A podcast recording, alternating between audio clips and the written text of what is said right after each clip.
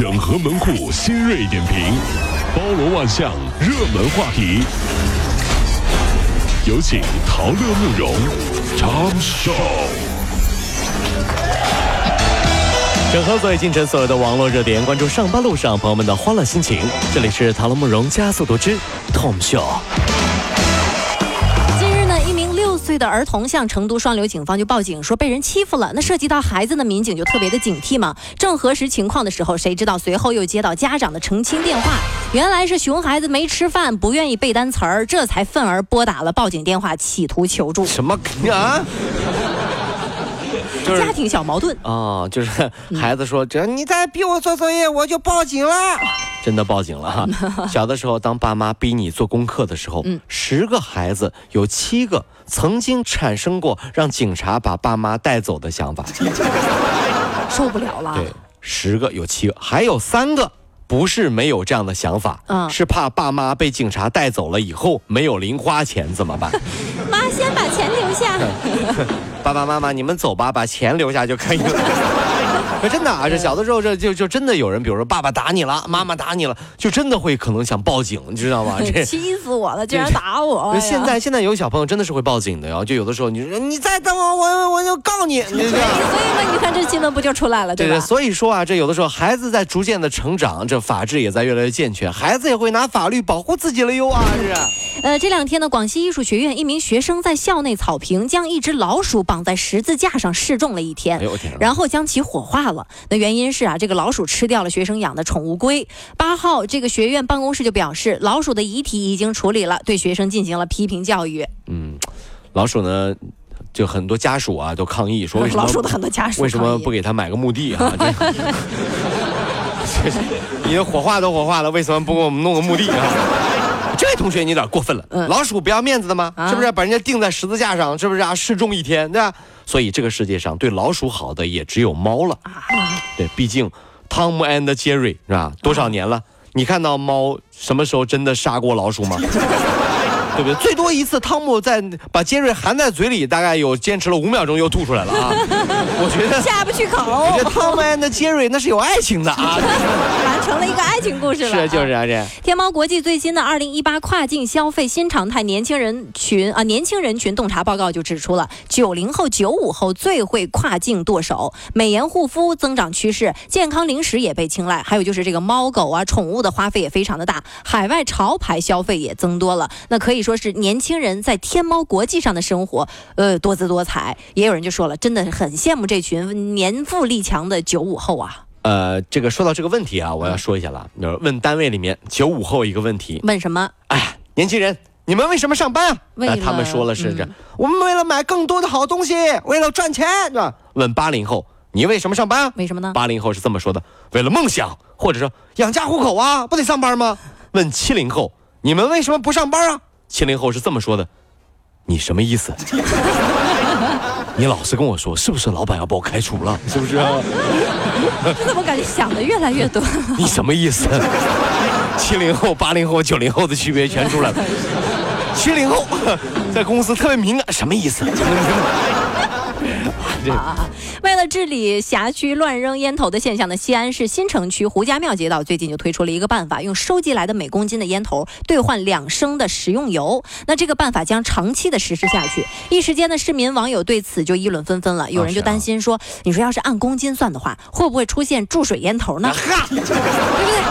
这玩意儿，还有的就说，那我们厂里西安市的烟头都是一桶一桶的，不知道能换多少油。哎呦我的妈呀！还有说了，那你去男生宿舍吧，那绝对是块宝地。还有对对，网友就说了，虽然是好事嘛，但同时还要加大对这个扔烟头的处罚力度，没错对不对？嗯用来罚款的这个钱买油奖励大家更好。这也是啊，这、嗯有人说了，为什么烟头只能换油？你还想换什么呀？就不能换点牙膏、毛巾、洗衣液啥的吗？是不是？啊？我跟你说不行，为什么因为香烟和油是最配的。啊？毕竟你在办公室里，啪点了一根烟，马上身边一个女同事嗯就会这么说、啊：“哎呦哎呦哎呦，出去抽啊！在办公室里抽抽，哎呦，抽什么烟啊？”对对，就必须要这样子，就所有的那不，我跟你说，如果有女同事站出来，哎呦哎呦，男同事也得站出来，哎呦哎呦，当然了，不能抽，你出去啊！这样才是慢慢禁烟，是不是这样的？呃，最近呢出现了一款懒癌福音，说美国公司推出推出了一个自动叠衣的神器，售价一千美元。哦，自动会帮你叠衣服。对，啊五分钟内可以叠二十五件衣服。那么，美国的一家公司最近是推出了这样的一个物件啊，只需要将衣服平铺到其中，就可以得到一件叠放整齐的衣服了。但是售价高达一千美元，还是挺贵的。哦，其实我觉得叠衣服神器啊，对于很多人来说可能真的有必要啊。嗯嗯反正冬天是很有必要的。不信啊，你去你那些单身的朋友家里面啊，当当当敲门，对不对？进门了之后一定要记得喊一声“有人吗？啊有人吗？”如果有人，你会从堆成小山一样的衣服后面听到一个声音：“哟，很闷的一个声音。在这儿呢，在这儿呢，我已经被倒塌的衣服山压得断气了。”我在山的这头。对，啊，就是每次去这这去朋友的卧室都得爬过一座衣服山。哎呦，哇，哦，你在这儿呢？哎呀，这是聊两句啊，见一面也是不容易啊，不容易，这是。最近，日本评选出了2018年呃年度地铁内最让人不舒服的行为，排名第三的是不当的坐姿，啊是啊第二是大声喧哗。那这个选项呢，曾经是连续九年排名第一的。那今年的这个第一呢是呃不当的行李处置方法，拥挤的行李对对对，嗯你像拥挤的地铁，你再随便放东西，会让过道更加拥挤。我觉得吧，日本也是，就他们的早晚高峰地铁那么拥挤的程度，嗯，还有资格说坐姿不让人舒服，估计是被挤就的。能上去就不错了，还什么姿势可以选择吗？是吧？大声喧哗更不用说了。嗯早晚高峰的时候，你会在日本地铁的管理人员那边哈、就看到啊，用最大的声音啊，哦也不是也不是喊啊那，是干嘛？这是干嘛呀？往门里推人。啊，进不去，收下腹，再加把油。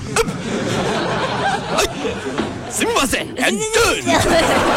这样这很呃，近日，德国一家动物园饲养员向北极熊扔了一只死鸟作为点心，但是好像这个北极熊呢更想把它给救活，因为就看见这个北极熊轻轻的把鸟放在熊掌上，用鼻子蹭它。人工呼吸呢？对，还用把这个鸟给抛起来，想让它放飞。但是这个鸟呢，毕竟已经是已经死了嘛，很快又跌回水面了。北极熊便把它放到这个窗台前，试图叫醒它。网友们也都说：“哎呦，这个爱心泛滥，我真是看不出来。”但显然遇到熊装死是肯定不行了，真的是啊呃，真死都不行。就是有后来很很多朋友都评论啊，说啊这鸟真惨啊，死了还要被熊玩啊。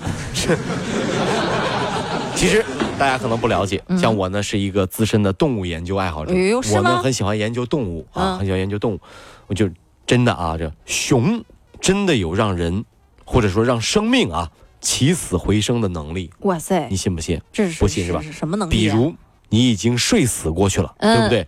熊孩子马上会让你生龙活虎。起来陪我玩啊！爸爸爸快起来！爸爸，救命啊！熊孩子，熊孩子！